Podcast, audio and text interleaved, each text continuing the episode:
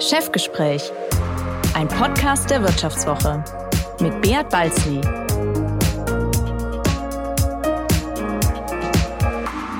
Hallo und herzlich willkommen zu einer neuen Folge des Vivo Podcast Chefgespräch. Mein Name ist Sebastian Mattes und ich bin der Chefredakteur des Handelsplatz, womit wir auch schon bei meinem heutigen Gast wären, den der eine oder andere von Ihnen vielleicht tatsächlich sogar kennt. Er ist, was kaum zu überhören ist, Schweizer, hat, wie sich das für einen ordentlichen Schweizer gehört, mal bei einer Bank gearbeitet, fährt einen alten Saab, wundert sich immer mal wieder auch über uns Deutsche und normalerweise moderiert er diesen Podcast. Doch weil das hier die hundertste Folge ist, drehen wir den Spieß heute einfach mal um und setzen Beat Balzli auf den heißen Stuhl. Hallo Beat. Hallo Sebastian, ich fühle mich schon wie eine Bratwurst. ich bin mal gespannt, wie heiß es wird. Du hast mal bei einer Bank gearbeitet. Wieso hast du eigentlich nicht dort Karriere gemacht? Hat das mit den vielen Zahlen nicht geklappt oder wie kam es dann zum Journalismus?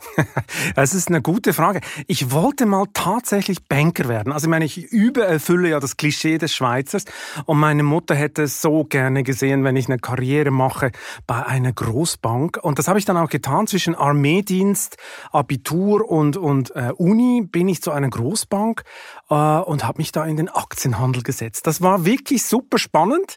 Und ich habe unheimlich viele Geschichten äh, dort erlebt, die ich dann später teilweise noch für den Journalismus erleben konnte. Und äh, ich habe da auch äh, gemerkt, wie reich das man sein kann. Ich wusste ja schon, also ich komme aus Luzern, da wächst man am See auf und wo es einen See gibt, gibt ganz viele reiche Leute, die sind da mit dir in der Schule und so. Also da hast du schon so einen Vorgeschmack, wie es sein könnte. Aber wenn du auf einer Bank arbeitest, damals in Zug, der Steueroase der Welt, ähm, da merkst du plötzlich, boah, hey, was hier Leute für ein Geld haben.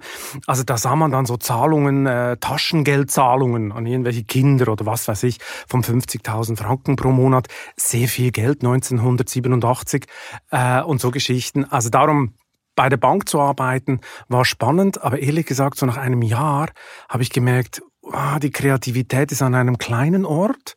Ähm, und da ist und, es ja auch richtig kreativ in Banken durchaus. Ja, es ist richtig. Also in gewissen Geschäften waren die Schweizer damals unheimlich kreativ, aber nicht so unbedingt meine Kreativität. Ich dachte mir dann, ich weiß nicht. Also das Thema Geld fand ich super spannend, auch nach diesem Jahr. Mhm. Aber ich dachte, ich muss das irgendwie in einem anderen Kontext behandeln. Dieser Podcast wird präsentiert von Skoda. Endlose Meetings, ermüdende Videokonferenzen. Wäre es nicht schön, wenn es im Job auch mal schnell ginge?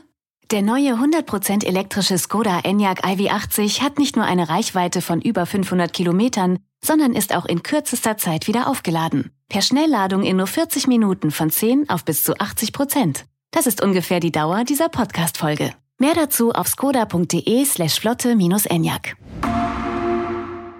Dann bist du Journalist geworden und hast irgendwann so viel Ärger gemacht, dass dir Deutschland Asyl geben musste, richtig? Ja, äh, das ist so ein bisschen der Running Gag gewesen beim Spiegel, wo ich dann später gearbeitet habe. Ja, tatsächlich, ähm, ich habe viel Ärger gemacht, ja, das ist richtig. Äh, und der Grund lag auch in dieser Beschäftigung bei dieser Großbank damals, weil eines Tages hat mich der Prokurist, weiß ich noch, das war der Prokurist, hat mich mitgenommen in den Keller der Bank, in den Tresorraum. Und er gesagt, Balz, jetzt kommen Sie mal mit, wir machen Tresorrevision. Ich dachte, was ist denn eine Tresorrevision? Keine Ahnung, aber ich kann hier viel lernen. Und Tresorrevision war, dass man die Schließfächer aufgemacht hat, die nicht mehr bezahlt haben, die die Miete für den Tresor äh, nicht bezahlt haben. Also haben wir da aufgemacht. Das war mehr oder weniger unspektakulär. Hier mal ein Vertrag, hier mal ein paar komische Dokumente, bis dann ein Schließfach aufgemacht wurde, in dem tatsächlich eine Schuhschachtel stand, sonst nichts. Mhm. Eine Schuhschachtel und die war randvoll mit topwesselten Diamanten. Oder? Topwesselten Diamanten sind so ein Diamant, das Stück zu 12.000 Euro, würde man heute ungefähr sagen, 15.000. Und es war voll. Und da dachte ich mir, boah, soll ich nicht einfach kurz reingreifen? Da muss ich ja nicht mehr studieren gehen und, so, und weiß ich was. Ich habe es dann gelassen. Ähm, aber da habe ich dann gemerkt, mein Gott, hier können Leute eine ganze Schuhschachtel voll Diamanten stehen lassen. Also ich musste dann, meine Aufgabe war dann, den äh, Besitzer ausfindig zu machen. Den habe ich dann auch gefunden in Marbella, äh, in seiner Villa. Und ähm, ja, die Antwort von ihm war, huch, ja, das haben wir völlig vergessen. Ähm, und dann haben sie dann die Miete überwiesen für die nächsten zehn Jahre. Das ging mir nicht mehr aus dem Kopf, muss ich sagen, dass man einfach eine Schuhschachtel voll Diamanten vergessen kann. Wie viel wert waren die ungefähr? Gott, kann ich dir nicht sagen. Ich bin schlecht im Schätzen. Also wirklich, es, wir reden hier von sehr viel Geld. Äh, und ähm, das kam mir wieder in Sinn, äh, als ich bei der Sonntagszeitung äh, gearbeitet habe. Eines Tages, ich hatte keine Geschichte, ich wusste nicht, wo soll ich mal, wo soll ich mal recherchieren. Und dann dachte ich mir, komm, mach mal eine Geschichte über Vermögen, das vergessen wird bei Schweizer Banken. Weil, ist ja durchaus möglich, oder? Mafiosis haben ja damals noch viel Geld gehabt bei Schweizer Banken, die werden auch mal erschossen, das Geld bleibt dort. Äh, herrenlos, kein Mensch fragt mehr. Und dann habe ich da angefangen zu recherchieren mit genau dieser These und sah, siehe da, es wurde immer spannender. Plötzlich hörte ich, hm, ja, ja, da gibt es dann interne Faustregeln, 0, so und so viel Prozent des verwalteten Vermögens bleibt liegen. Das habe ich dann mal hochgerechnet, da kam ich dann da kam mal locker äh, auf 500 Milliarden, die da liegen bleiben. Da dachte ich, Gott, das ist alles unheimlich viel Geld. Und ähm, irgendwann kam dann der Hinweis äh, von Leuten aus der Bankszene, die ich kannte, die gesagt, ja, vielleicht liegt da ja auch noch Geld vom Zweiten Weltkrieg, äh, respektive vor allem von den Holocaust-Opfern. Ja, und als ich dann in dieses Thema rein bin, dann dachte ich mir dann plötzlich, ui, ui, ui, hier ist das Eis ganz dünn, weil man merkte, das Thema ist noch nicht aufgearbeitet, so richtig, offiziell zwar schon, aber das wurde von den Banken dann doch nicht mit äh, Nachdruck betrieben, weil sie hatten offenbar nicht so viel Lust.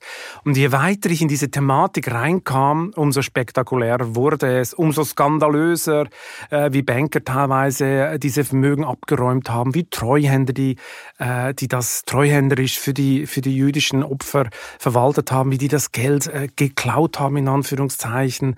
Ähm, ich habe mit Opfern geredet, mit Nachkommen, äh, die, die, die das Geld gesucht haben. Und die Geschichte, die wurde immer größer, immer größer.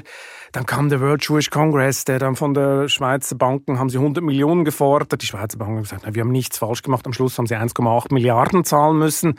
Und die Schweiz hatte die ganze USA an der Backe. Ja. Es gab Hearings, äh, es gab eine Riesensache, es war eine totale Staatskrise. Was ist denn passiert, als die erste große Geschichte dazu erschienen ist? Ähm, da ist exakt nichts passiert. Ich werde mich nie, nie werde ich das vergessen in der Redaktion. Ich da und das ist immer ein schlechtes Zeichen, weil wenn die Gegenseite nichts in der Hand hat, dann rufen sie an und brüllen rum. Aber ja. wenn die Anwälte erstmal anfangen zu arbeiten, dann kann es gefährlich werden. Ja, das ist richtig. Aber lustig war die Geschichte. Also meine, meine lieben Redakteure äh, in der Sonntagszeitung, die fanden dann, was, um was kümmerst du dich hier? Die ollen Gamellen, weil kein Mensch will das lesen. Meine Chefin damals meinte, ja, ist doch interessant, lass ihn machen.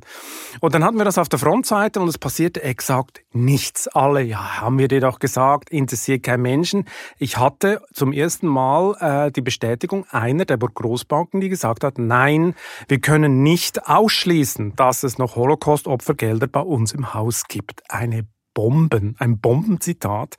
Nicht für die Schweizer, aber eine Woche später kam äh, das kanadische Fernsehen auf mich zu und die waren total aufgeregt ja, also ihre Community drüben und weiß ich was und da hätte doch eine Bank was zugegeben etc. Und dann stand das Telefon nicht mehr still. Ich weiß nicht, wie viele TV-Interviews ich gegeben habe. Zwei, drei Jahre lang äh, ZDF hoch und runter. Eins nach die Schweiz. In der Schweiz wurde das Thema noch totgeschwiegen, ungefähr ein halbes Jahr, ein Jahr. Und dann ging es dann auch da los. Dann gab es dann Historikerkommissionen und alles Mögliche. Und äh, ja, also ich glaube, viele Freunde bei den Banken habe ich mir nicht gemacht, weil die ganze Holocaust-Affäre auch so ein bisschen dafür steht, für das Anfang vom Ende des Bankgeheimnisses. Dann kamen immer wieder Angriffe aus dem Ausland, immer wieder. Und die Banker wollten einfach nicht loslassen von diesem Bankgeheimnis. Das erinnert mich ein bisschen an die Diesel-Affäre, oder? Weil wenn du mal so ein Geschäftsmodell hast, das richtig gut Geld bringt, und man hat ja eine unheimliche Marge gehabt mit dem Bankgeheimnis, wie beim Diesel auch, dann lässt du einfach nicht davon ab, obwohl Aber willst du damit sagen, dass du sozusagen mit dafür verantwortlich bist, dass das Bankgeheimnis gefallen ist? Nein, also so hoch. Nein, nein, nein, nein. Also so, ich würde mich da nicht so, äh, so wichtig nehmen. Das wäre, glaube ich, maßlos übertrieben. Es war vielleicht ein, ein kleiner Nagel in der ganzen, in der ganzen Entwicklung. Äh, der Druck kam vor allem vom Ausland, von den fremden Staaten. Ist ja logisch. Irgendwann haben die Staaten keine Lust mehr gehabt, dass eine Alpenrepublik dauernd dafür sorgt, dass die Kohle da verschwindet. Und äh, es war klar, irgendwann wird der Druck zunehmen. Nächste Station war dann der Spiegel. 2006 sind wir uns, glaube ich, da das erste Mal über den Weg gelaufen. Genau. Ich erinnere mich noch an Geschichten, die du gemacht hast. Das war, äh, du, du hast immer dubiose Figuren aus so Halbwelten, äh, grauer Kapitalmarkt und so weiter ausgegraben. Warum zieht dich diese Welt so sehr an? Das ist eine super Frage, auf die ich gar nicht so eine klare Antwort habe. Also was mich, was mich immer... Ich erinnere mich immer noch an so äh, Erzählungen von irgendwelchen Typen und ihren Yachten und äh, äh, Privatvorführungen mit Tigern und so weiter. Also ja, genau. Das, das sind so typische Hedgefondsmanager-Geschichten, oder? Ich glaube, das war Florian Homm äh, am, am Yachthafen von Palma de Mallorca mit der ganz dicken Zigarre auf der Terrasse, wie er mir mal die Welt erklärt, oder? Wie das hier so funktioniert. Äh, das Faszinierende war, weil Geld hat mich immer fasziniert, also wie das System, wie das System Geld funktioniert und wie Leute es schaffen, ähm, dieses Geld zu verdienen und mit welchen Tricks äh, sie das machen. Also und ich glaube, es war so ein bisschen auch ein bisschen auch so eine Art Gerechtigkeitssinn, dass man es schon, dass ich schon fand, äh, also Jungs, vor allem Jungs waren das damals, oder? Äh, also wenn ihr so krumme Dinge dreht, dann äh, muss das auch aufgedeckt werden. Also das war schon, das hat mich schon ein bisschen getrieben, diese meist kriminellen Machenschaften auch offen zu legen. Also mhm. das war schon, das war schon ein Treiber. Nächster Schritt war dann zur Handelszeitung in der Schweiz. Das fand ich einen interessanten Move zu einer viel kleineren Marke, einem viel kleineren Team, kleinere Truppe. Warum das? Wolltest du unbedingt um jeden Preis Chefredakteur werden? das wurde ich schon oft gefragt. Äh, und äh, beim Spiegel haben sie mich alle angeguckt, als hätte ich, äh, als hätte ich Drogen genommen. Also mein Chef hat gesagt, es sind Sie wahnsinnig? Ich meine, Sie sind auf dem Zenit. Sie haben, weiß ich was für Journalistenpreise gemacht, bla bla bla. Jetzt wollen Sie zu so einem kleinen Blatt natürlich. Also der Punkt war, ähm, ich habe wollte, du wolltest auch endlich mal jemandem sagen, was er machen soll. Ja, genau. Nein, ich wollte nie Chefredakteur werden, nie. Also es war nie mein Ziel. Ernsthaft? Nie. Nee, nie. Also kannst du alle fragen, das war nie mein äh, Karriereziel.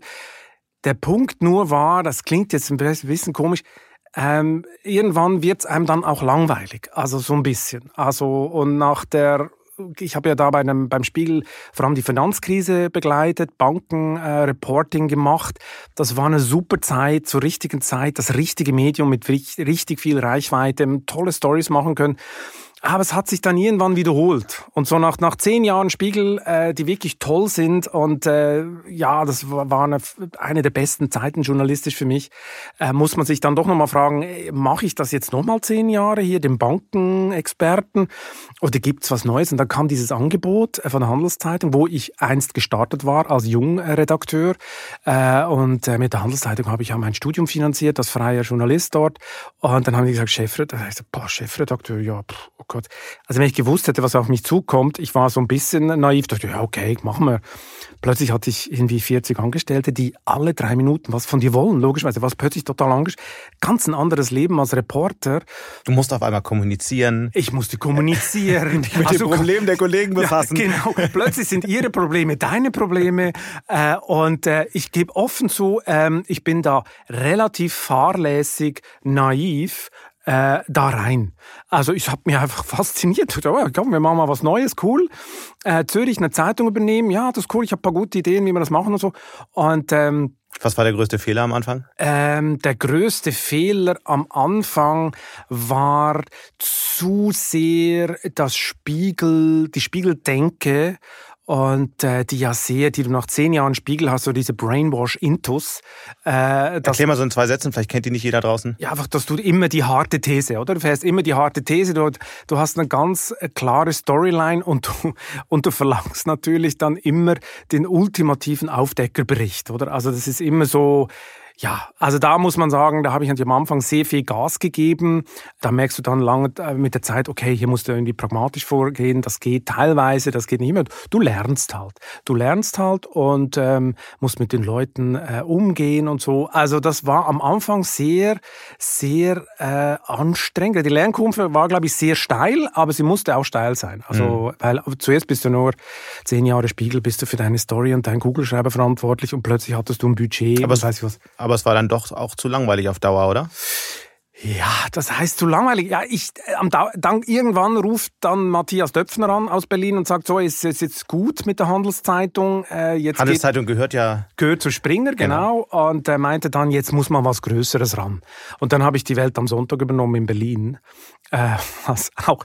Aber als stellvertretender Chefredakteur komischerweise, ne? Das versteht man ja von außen nicht so richtig. Das versteht keiner. Ähm, hat es dann nicht gereicht zum Chefredakteur da? Hat nicht gereicht zum Chefredakteur. Nein, das muss ich, glaube ich, äh, die Details erklären. Die äh, Welt am Sonntag wurde vor meiner Zeit mit der Welt fusioniert. Mhm. Ähm, und dann gab es einen Weltchefredakteur der Gruppe und äh, die Leute der einzelnen Produkte, das waren stellvertretende Chefredakteure. Hat man jetzt geändert, jetzt sind alle Chefredakteure, aber ich war also faktisch Chefredakteur, aber gemäß Impressum Stellvertreter, aber ich war allein verantwortlich äh, für die Welt. und deswegen Sonntag. bist du dann zur Vivo gegangen, weil man da endlich wieder Chefredakteur werden konnte? Ja, genau, endlich. Nein, ich bin zur Vivo gegangen, weil die Welt am Sonntag war eine super Geschichte. Am Son eine Sonntagszeitung zu machen ist fantastisch, macht unheimlich Spaß. Du kannst auch ein bisschen die Agenturen bespielen, weil sonst nicht viel los ist und so.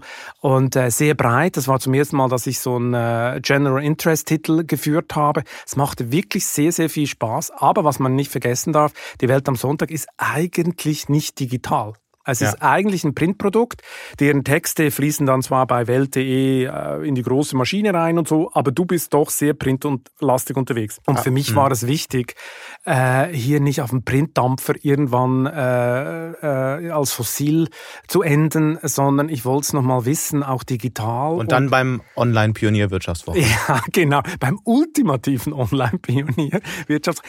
Ja, aber irgendwie schon. Ähm, also da war die, da war die, äh, das Upside, wie der Investmentbanker so schön sagt, war riesig. Getrennte Redaktionen, äh, keine große Kommunikation zwischen den, den beiden Teilen und äh, da kommt man nochmal richtig was machen und äh, die ganze Digitalisierungsprozesse mhm. begleiten etc. Auch für mich viel gelernt, auch wieder Lernkurve und wirklich überhaupt nicht langweilig. Ich war ja auch viele Jahre bei der Wirtschaftswoche, ich kann das schon gut verstehen. Das ist ein ähm, tolles, ein tolles Produkt. Wir sind so all-inclusive. Wir sind all-inclusive für den privaten Mann und die Privatfrau, die so ein bisschen überambitioniert sich für Wirtschaft interessiert und vor allem halt mit seinem Geld und seiner Karriere fortkommen will. Das ist ein Coach. Was kommt denn so in den nächsten Monaten? Gibt es irgendwas, irgendwelche neuen Produkte? Produkte, Innovationen? Irgendwo versucht ihr die Vivo ein Stück weit neu zu erfinden? Was ist zu erwarten in der nächsten, in der nächsten Zeit? Auf was ich sehr viel setze bei der Vivo, äh, das hat mal so schön, schön jemand äh, kürzlich in einem Workshop gesagt, die Vivo könnte ja das nahbarste äh, Magazin Deutschlands sein oder das nahbarste Wirtschaftsmagazin. Ich glaube, das muss auch der Weg sein, der Vivo. Darum Private Coach, darum Mentor, also darum all diese Geschichten. Aber so ein bisschen abstrakt, was heißt das? In, also kann ich jetzt bei dir immer anrufen, stellst deine Handynummer ins Netz? Äh, das wäre kein Problem. Also meine, die Leser schreiben mir viel. Äh, ich, ich beantworte auch jede Leserzuschrift. Ähm, aber tatsächlich geht's in diese Richtung. Scheinen ja nicht so viele zu sein dann. Warum meinst du? Wie viele sind es? Ja, das ist x täglich. Täglich. Ich kriege auch viele Reaktionen auf, auf die ganzen Weekender-Newsletter, denen du ja jetzt auch so was ähnliches machst. Ich gehe mal davon aus, du wirst auch Reaktionen kriegen. Absolut. Und geharnischt teilweise und teilweise viel Zustimmung. Es ist interessant. Es ist interessant, weil man dadurch natürlich einen wahnsinnig guten Einblick kriegt, auch in, das, in die Lebenswirklichkeit der Menschen, über die wir schreiben. So ist Übrigens es. meine größte Sorge aktuell, dass wir vor allem Journalisten, die halt deutlich weniger auf Veranstaltungen sind, ein Stück weit weniger ähm, Menschen, Informanten und so weiter treffen, irgendwann auch den Kontakt zu den verlieren, für die sie es eigentlich tun, oder? So ist es. Und darum äh, möchte ich auf deine Ursprungsfrage zurückkommen. Was hat man von der Vivo zu erwarten? Wir werden viel näher an den Leser gehen. Wir werden äh, das erste Vivo Insider Event starten. Das bedeutet, äh, du kannst dich anmelden bei uns auf der Vivo-Seite und dann kannst du dabei sein, mit der Redaktion zu diskutieren. Also mich, mich darf man grillen, man darf die Redakteure grillen. Wir werden zu aktuellen Themen diskutieren. Mhm. Das heißt, die Leser sollen die Redakteure und die Redaktion eins zu eins erfahren und das war jeden Monat. Das werden wir jetzt jeden Monat machen. Ähm, jeden Monat Kontakte, direkte äh, Gespräche mit den Lesern. Und da merkt man unheimlich schnell, was die Leser interessiert, was sie umtreibt, welche Fragen das sie hat. Und teilweise muss man auch sagen, dass sich Redaktionen auf falsche, äh, falsche Vorstellungen machen, was die Leute interessiert. Ähm, Lass mal konkret werden. Was, was sind so die zwei, drei Sachen, die die Menschen draußen, die euch schreiben, die sich bei solchen Veranstaltungen melden, am meisten interessiert? Also was, was derzeit zum Beispiel das Thema ist, äh, wie, wie schlecht ist Jens Spahn wirklich? Ähm, zum Beispiel, mhm. also da, das der klassische Journalist sagt jetzt, Jens Spahn äh, hat, ein, hat ein Umsetzungsproblem oder Jens Spahn hat das falsch gemacht etc. Das sind längst nicht alle der Meinung, habe ich jetzt festgestellt. Gerade heute habe ich fünf Mails gekriegt, mhm. ähm, die alle mehr oder weniger auf Jens Spahn referiert haben und äh, die fanden, äh, dass er jetzt da sicher nicht allein verantwortlich ist etc. Also draußen sieht man es teilweise differenzierter. Klar, Journalisten spitzen gerne zu. Ähm, ah, aber das sind so Themen, da wo man sagt, wo man das Gefühl hat, ja, mhm. unsere Leser sehen das ähnlich. Nein, tun sie nicht. Was Leser auch wissen wollen, das ist ganz wichtig. Wie entstehen überhaupt Geschichten? Woher kommt der Input? Warum kommt ihr darauf? Warum seid ihr auf diese Idee gekommen? Mhm. Ähm, wer ist euer Stichwortgeber oder wo holt ihr eure Inspiration her? Ähm, Kanzleramt ruft morgens an und gibt die Wünsche durch. Exakt. Das ist so ein bisschen die, die Vorstellung eines gewissen äh, Politikverständnisses in Deutschland, äh, dass wir Systemmedien sind. Und du hast natürlich recht, diese Mails kommen auch. Nicht mehr so viel wie früher, mhm. äh, aber ich habe sie oft gekriegt, äh, äh, dass man gesagt hat, ja klar, Systemmedien, Systemchefredakteur und man macht das, was Angela Merkel äh, sagt. Und ähm, da muss ich vielleicht eine Anekdote erzählen, die habe ich schon ähm, intern ein, zwei Mal erzählt, um das mal zu illustrieren. Ich hatte mal Frauke äh, Petri, äh, mhm. damals AfD-Chefin, interviewt, äh, noch in der Welt am Sonntag. Und äh, da kam das Interview, alles abgesegnet. Und da hat sie ein höheres Rentenalter gefordert, weil man das sonst nicht finanzieren könne. Ja, gar nicht so ein schlechter Gedanke, so falsch ist das nicht. Nur für ihre Klientel natürlich tödlich. Eine toxische Aussage. Also gab es einen riesen Shitstorm gegen Frauke Petri. Ja, und was macht sie? AfD-like. Ja, klar, auf ihrer Facebook-Seite. Es sei natürlich gefälscht gewesen, das Interview. Ist ja klar. Ja, ist ja klar. Haben auch alle geglaubt. Mhm. Also sie haben geglaubt, der Chefredakteur der Welt am Sonntag hat dieses Interview manipuliert. Was haben wir dann getan? Wir haben dann die E-Mail ihres Pressesprechers, wo er es abgesegnet hat und inklusive den gesamten Text auf ihre Facebook-Seite gepostet. Und dann, was kommt zurück? Auch klar, boah, ist das dreist. Hä? Zuerst das Interview faken und dann noch die Antwortmail des Pressesprechers. Das ist natürlich zweifellos ein äh, krasser Fall. Auf der anderen Seite Fall. gibt es natürlich in, auch in viel größeren Bevölkerungsschichten massive Vorbehalte und Kritik an an Medien ja. und, und, und Zweifel an unserer Arbeit. Völlig unberechtigt? Nein, ich glaube es nicht. Äh, was, was ich ein wichtiges Thema finde derzeit, und da geht es dir vielleicht, oder ich weiß es sogar nicht äh, ganz anders, ist so ein bisschen, wir müssen als Medien aufpassen, dass wir nicht dem Mainstream nur hinterherrennen, oder? Also was ist dem Meinungsspektrum in einer Redaktion? Also wie breit gehen wir? Wie tolerant ist man gegenüber anderen Meinungen? Mhm. Ich würde sagen, es gibt so gewisse Meinungen an den jeweiligen Rändern, die sind äh, indiskutabel, oder? Aber in so einem demokratischen Range, da muss man schon, ähm, da muss man schon aufpassen, dass man diese Meinungen alle äh, äh, zur Kenntnis nimmt, auch wenn es nicht die eigenen sind. Es kann nicht sein, dass man nur der eigenen Klientel, die die ähnliche Meinung hat, einfach das Futter liefert, sondern man muss auch bereit sein, sich mit anderen Meinungen auseinanderzusetzen. Also wir sehen beim Handelsblatt eine ganz klare Nachfrage danach. In Leserumfragen wurde immer wieder gesagt, äh, wir wollen nicht, dass ihr für uns denkt, sondern genau. wir wir wollen das komplette Meinungsspektrum sehen ja. und wir wollen uns daraufhin unsere Meinung bilden. Bleibt trotzdem die Frage, wie ist es eigentlich, und ich würde deiner äh, Diagnose völlig zustimmen, aber wie ist es eigentlich dazu gekommen? Warum sind wir jetzt in dieser Situation, dass wir dann doch äh, so eine Art du durchaus verengtes Meinungsspektrum in deutschen Medien haben? Uh, da gibt's ja viele Theorien, oder? Ich meine, am Schluss, am Schluss ist es ja ein Punkt, wie setzen sich die Redaktionsmitglieder zusammen, oder? Woher kommen Journalisten? Wie sind sie aufgewachsen? Äh, wer will heute noch Journalist werden? Wer nicht? Und da konstatiert man ja teilweise, dass der konservative Teil vielleicht eher kleiner wird äh, und der andere Teil eher größer, was mich total erstaunt, dass das so ist. Da gibt es noch die Theorie, dass äh, ja halt konservative Leute, die wollen viel Geld verdienen und die gehen halt dann nicht in die Medien, weil da wirst du halt nicht mehr reich. Die kannte also, ich noch nicht. Okay. Ja, genau. Jetzt an alle Zuhörerinnen und Zuhörer, also kein Mitleid haben mit Sebastian und, äh, und mir, also wir können noch überleben. Äh, aber die Theorie kommt auch. Äh, es, es hat sich eine Verschiebung, es hat sich eine massive Verschiebung andere, gegeben. Andere Theorie ist ja der Druck der Straße, der Social-Media-Straße ist wahnsinnig groß. Haben wir neulich in der Diskussion mit, mhm. mit anderen Chefredakteurinnen und Chefredakteuren gehört, dass eben jüngere Kolleginnen und Kollegen einfach bestimmte Positionen nicht mehr beziehen, weil sie wissen, dass es einen fürchterlichen Ärger in sozialen Medien geben kann. Hast du schon beobachtet? Ja, klar. Ich meine, die Angst vor dem Shitstorm ist natürlich äh, allgegenwärtig. Und ähm, da kommen dann so, so Sätze in der, ja, wir können ja denen keine Bühne bieten. Also wenn wir denen, denen eine Bühne bieten, dann ähm, wird das ja im Netz einen totalen Sturm auslösen. Ja, da muss der Mama sagen, ja, dann wird's Aber das wo halt. ist denn eigentlich die Grenze? Also wem sollte man eine Bühne bieten und wem nicht? Oder ist das einfach die falsche Kategorie, weil man muss sich am Ende mit allen Figuren des politischen Spektrums in irgendeiner Form befassen? Das ist eine gute Frage. Wie gesagt, für mich gibt es halt an den ganz äußeren Rändern gibt es ein paar indiskutable Positionen, äh, äh, mit denen muss man sich dann auch irgendwie befassen. Mhm. Äh, aber da würde ich vielleicht äh, auch zu diesem komischen Begriff äh, greifen, keine Bühne bieten. Aber da rede ich wirklich von den extrem, den extremen äh, Positionen am, am ganz rechten und ganz, ganz linken Rand. Äh, aber ansonsten ähm, muss man damit umgehen. Und die Redaktion muss das auch aushalten. In der Vivo-Redaktion gibt es immer wieder heftige Diskussionen äh, zu diesem Thema. Das ist auch gut so dass, mhm. das, äh, dass das diskutiert wird, weil die Leser, die wollen das auch wissen, die wollen nicht immer, den, die wollen nicht dieselbe äh, Soße lesen, die wollen, wie du richtig sagst, das ganze Spektrum und wollen sich auch dran reiben und sie wollen auch wissen, wo ist die andere Meinung. Mhm. Also, das wo stehst du selbst politisch? Ja, das ist. Ähm, müssen ja jetzt die Leute draußen auch mal wissen. Das müssen die Leute auch wissen. Ich kann man ja kann es ahnen, wenn man deine Editorials liest. Ja, man kann es ahnen. Ich meine, ich darf ja gar nicht wählen in, in Deutschland.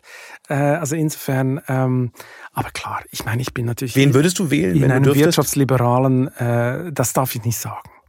Das darf ich nicht sagen. Aber ich sage es mal so, als ich beim Spiegel das gefragt wurde, sind alle vom Stuhl gefallen, weil ich war der Erste, der sowas geantwortet hat. Ähm, aber klar, ich, ich würde mich schon... Da hast du dann FDP gesagt und alle waren geschockt. Das weiß ich nicht mehr. Ich kann mich gar nicht mehr erinnern. Äh, aber äh, wirtschaftsliberal würde ich mich schon einstufen. Also er schließt FDP nicht aus, halten wir das fest wird Christian Lindner freuen, der hier neulich in der Show zu Gast war. Aber wenn du jetzt so als Schweizer ja. auf Deutschland guckst, ja. auf die deutsche Politik, du ja. bist ja so halb Insider, weil du schon so lange hier bist, halb aber dann auch wieder nicht. Was, mhm. was siehst du da? Ja, ich sehe halt einfach äh, eine sehr, also man verwaltet sich zu Tode, hat man manchmal das Gefühl, ähm, in Deutschland. Und ähm, man ist unheimlich kompliziert. Also dieses German Overengineering, das, das deutsche Beamtentum, die, äh, man ist unheimlich in vielen Sachen unheimlich komplex und äh, räumt zum Beispiel der Selbstverantwortung oder der unternehmischen Freiheit etc. sehr wenig Raum ein, oder? Und das, das fällt mir auf und ähm, Klar, ich bin natürlich da vorbelastet, wenn ich, äh, wenn ich dann äh, mir das Schweizer Vorbild angucke. Äh, da haben wir vor Jahren mal die Beamten einfach abgeschafft. Ist was passiert? Äh, nee, es ist vielleicht eher noch besser geworden. Ähm, und das ist in Deutschland undenkbar. Und, ähm, und in der Schweiz ist halt das Primat, der Primat der Wirtschaft ist viel präsenter.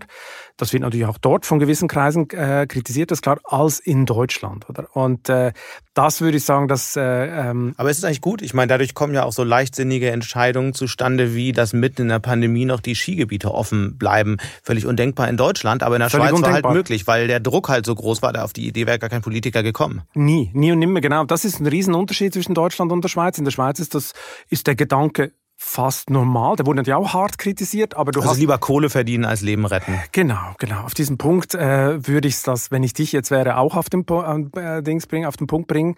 Äh, aber ganz so war es ja nicht. Wenn man die Zahlen jetzt äh, vergleicht zwischen Deutschland und und der Schweiz, ist man am Schluss so traurig, dass das Ganze ist, äh, bei ähnlichen Opferzahlen in Anführungszeichen. Prozentual oder absolut? Prozentual natürlich.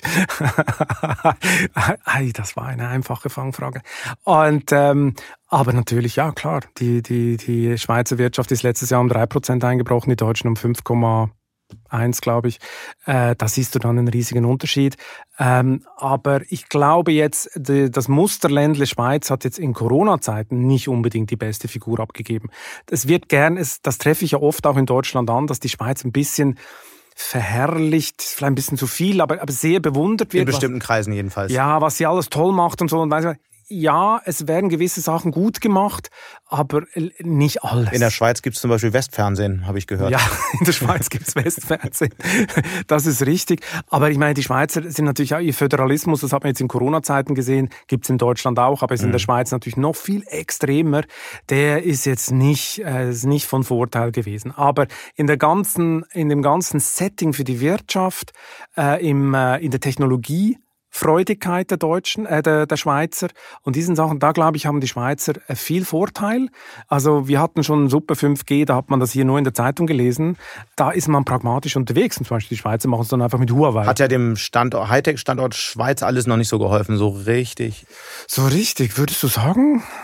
Aber ich, so, ich meine, also die Zahlen, äh, wenn du zum Beispiel das Ranking anguckst der Schweizer, wo die sind, und wenn ich das mit Deutschland vergleiche, die wenn man anschaut, wie viele Breitbandanschlüsse es gibt, aber wie viele äh, relevante Technologiefirmen, junge Technologiefirmen da entstehen, ist jetzt die Schweiz okay, aber jetzt auch kein Outlier, würde ich sagen. Ja, das ist richtig. Das hat allerdings wieder mit einem Phänomen zu tun, dass die Deutschen auch, da kämpfen sie auch ein bisschen damit, dass die Schweizer zu äh, risikoavers sind, das zu finanzieren, oder? Am Schluss sind es dann die Amerikaner, die das Geld bringen für die, für die jungen Startups. Und ah, das dann also doch. Ja, das lustigerweise schon. Und sie sind zu teuer. Die Schweizer sind zu teuer für Startups.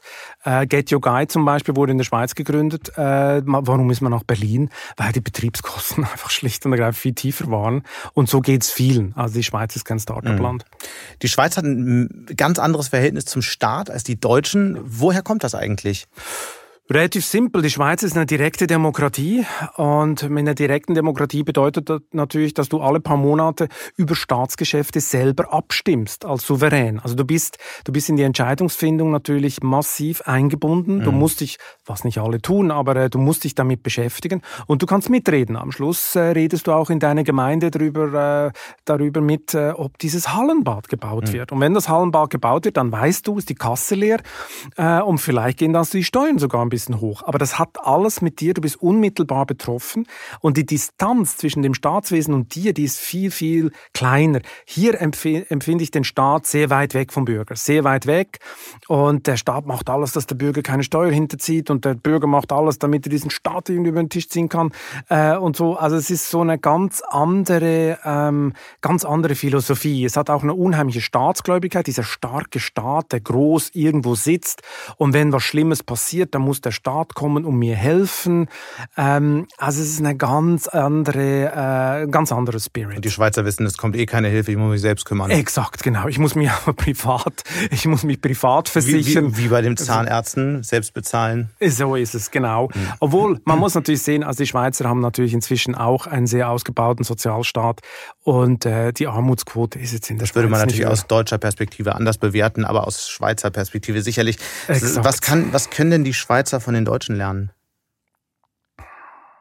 Die, Deu äh, ihre die Schweizer können von den Deutschen ein bisschen eine Streitkultur lernen, oder? Also die, was ich in Deutschland ähm, kennengelernt habe, ist ähm, in der Schweiz ist, ist man viel nachtragender. Also wenn sich zwei sich kloppen, dann hörst du das in 15 Jahren irgendwie noch so gefühlt. Ähm, und in Deutschland ist es viel institutionalisierter, oder? Und deswegen musstest du die Schweiz verlassen, weil für Unbedingt. solche Leute wie dich ist da kein Platz. Nein, null, null. Also hier darf ich endlich mal mich mit allen möglichen prügeln. Aber so, so eine Tarifverhandlung ist doch herrlich, oder? In Deutschland. Und der eine sagt 10% mehr, der andere sagt minus 100%. Gibt es eine Riesenshow, kaum sind die Kameras aus, gehen sie da hinten Bier trinken weil sie eh schon wissen, sie treffen sich irgendwie bei 1,7 und so. Und das ist, das ist total, das ist total lustig. Äh, und äh, die Schweizer sind immer auf dem Kompromiss. Und ähm, das funktioniert sehr gut im Inland. Ähm, das ist die berühmte Konkordanzdemokratie. Jeder ist am Tisch, jeder ist dabei. Niemand kann im Nachhinein sagen, er sei nicht dabei gewesen. Das ist in Deutschland ein Riesenproblem, weil sie immer sagen, die Vorgängerregierung hat alles falsch gemacht. Es ist eigentlich erstaunlich, dass man damit überhaupt irgendwas zustande kriegt. Mit dem deutschen System? Mit dem Schweizer System. Nee, das Problem ist, mit dem Schweizer System geht es länger. Äh, als die Deutschen sind dann teilweise äh, schneller in der Entscheidungsfindung, nicht in der Umsetzung, wie wir wissen. Äh, es geht mit dem Schweizer System länger, aber es hält auch länger. Die Lösung hält länger, weil alle, alle dabei sind. Nur das Problem ist an der Schweizer Mentalität. In dem Moment, wo es um Außenpolitik geht, mhm. wo es um Verhandlungen geht mit anderen Mächten oder weiß ich was, dann ist die Kompromiss, die Kompromissstrategie meistens sehr schlecht für die Schweizer. Also sie wissen halt nicht, wie das ist, eine Extremforderung zu stellen und dann mal zu gucken, was der Gegner meint. Der Schweizer geht gerne mit dem Kompromissvorschlag in die Verhandlung, was dann teilweise sehr schlecht läuft. Äh, wenn man Aber Umsetzung hattest du als Stichwort gesagt, das ja. fand ich nochmal interessant. Warum sind die Schweizer dann so viel schneller bei der Umsetzung und die Deutschen so wahnsinnig langsam? Weil die Schweizer nicht solche Bürokraten sind, glaube ich, teilweise. Ähm, sie sind... Ähm ich glaube, das Rätsel hat bis heute keiner so richtig gelöst. Ich meine, der, der, beim Gotthardtunnel sind wir ein Jahr vor der Planung fertig geworden und der BR hat es, wie wir wissen, äh, lange Jahre nicht geschafft. Also ich glaube, die, ähm, der Staat arbeitet effizienter würde ich ganz behaupten. Also die ganzen Regulierungen, die ganzen äh, Genehmigungsverfahren, all diese Sachen äh, gehen in der Schweiz äh, schneller vonstatten. Du hast viel weniger äh, hemmende Regeln, ähm, die das alles äh, ähm, äh, ein bisschen befördern. Und äh, vielleicht ist auch die Mentalität eine andere. Noch ein paar Fragen zum Schluss, die ich dich bitte mit einem kurzen Satz zu beantworten, mit einer kurzen Begründung. Söder oder Laschet? Was sagt das Schweizer Orakel? Das Schweizer Orakel sagt Laschet. Warum? Er ist der kleinste gemeinsame Nenner Deutschlands, aber ob es gut wird, weiß ich nicht. Habeck oder Baerbock? Mm, ich würd, wenn ich die Grünen wäre, würde ich Baerbock nehmen. Warum? Weil sie tiefer im Stoff ist.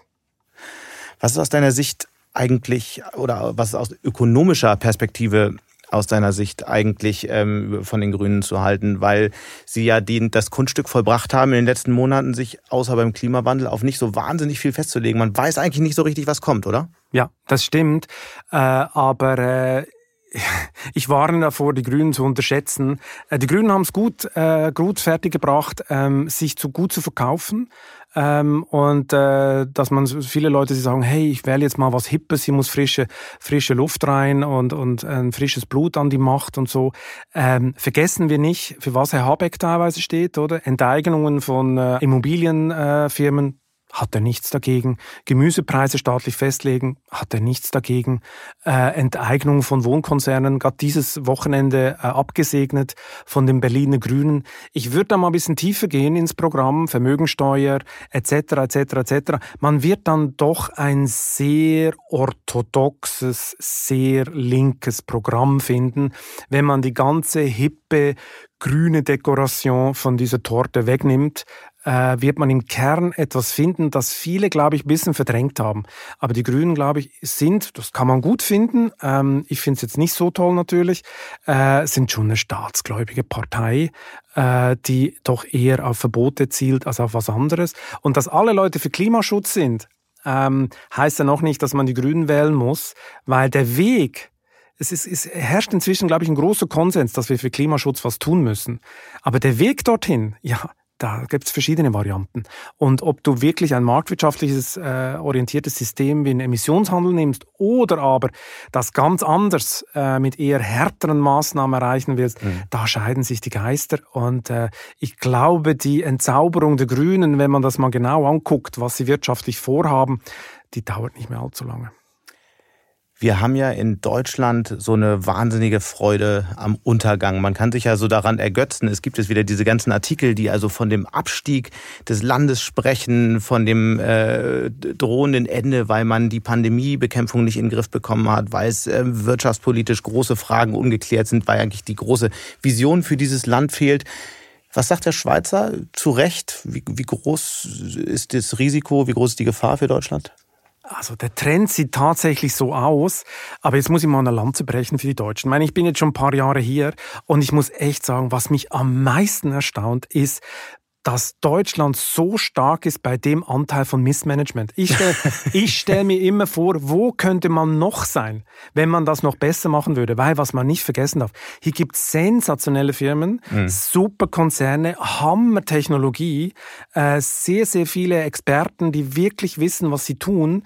Und man sieht es jetzt auch an der Autoindustrie, oder? Meine, wie, wie oft wurde es jetzt hochgesagt? Ich, äh, tausendmal. Und ähm, wie sie jetzt den Hebel umlegen und jetzt so ein bisschen mit Verspätung Verspätung das Feld aufrollen. Ob sie es dann gewinnen, sei dahingestellt.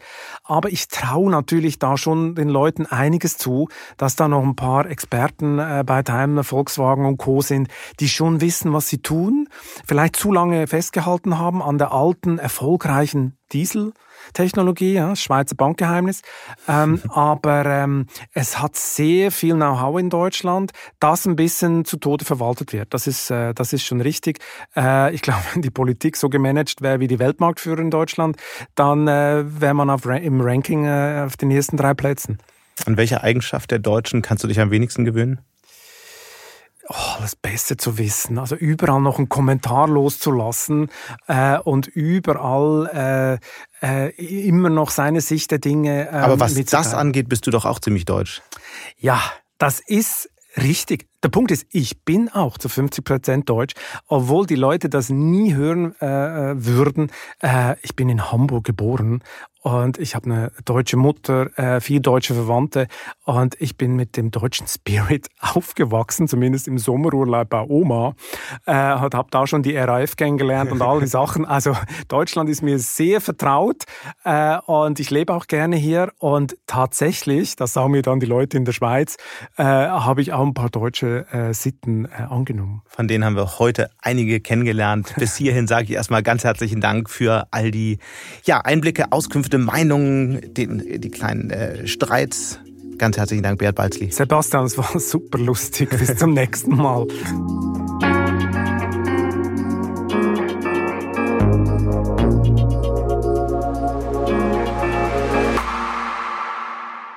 40 Minuten wurden präsentiert vom neuen Skoda Enyaq iV80, der in dieser Zeit per Schnellladung wieder von 10 auf bis zu 80 Prozent geladen ist. Mehr Informationen auch zum Geschäftsfahrzeugleasing von Skoda finden Sie auf skoda.de slash flotte-enyaq.